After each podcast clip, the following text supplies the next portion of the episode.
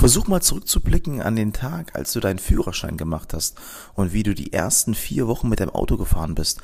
Wahrscheinlich hattest du noch beide Hände am Steuer, hast noch ganz, ganz bewusst den Schulterblick gemacht, hast nicht mit dem Beifahrer gesprochen, die Musik war noch leise im Auto und ähm, die Fenster hast du nicht runtergemacht, sondern du warst sehr, sehr fokussiert auf die eine Sache in den nächsten Wochen, Monaten und Jahren. Und wenn du jetzt mal schaust, wie du jetzt Auto fährst, wahrscheinlich hast du mal eine Hand am Steuer, hast nebenbei das Radio laut, kannst nebenbei ähm, mit dem Beifahrer sprechen.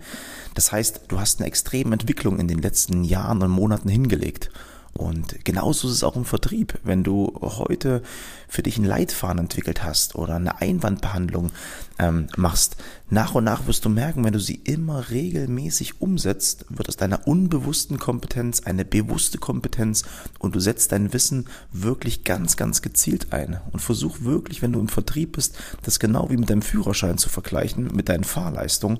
So ist es auch im Vertrieb, wenn du regelmäßig übst, wenn du regelmäßig lernst, wenn du regelmäßig die Dinge umsetzt, die du ähm, vielleicht in deinem Vertriebsalltag benötigst, umsetzt, dann wirst du richtig, richtig erfolgreich werden.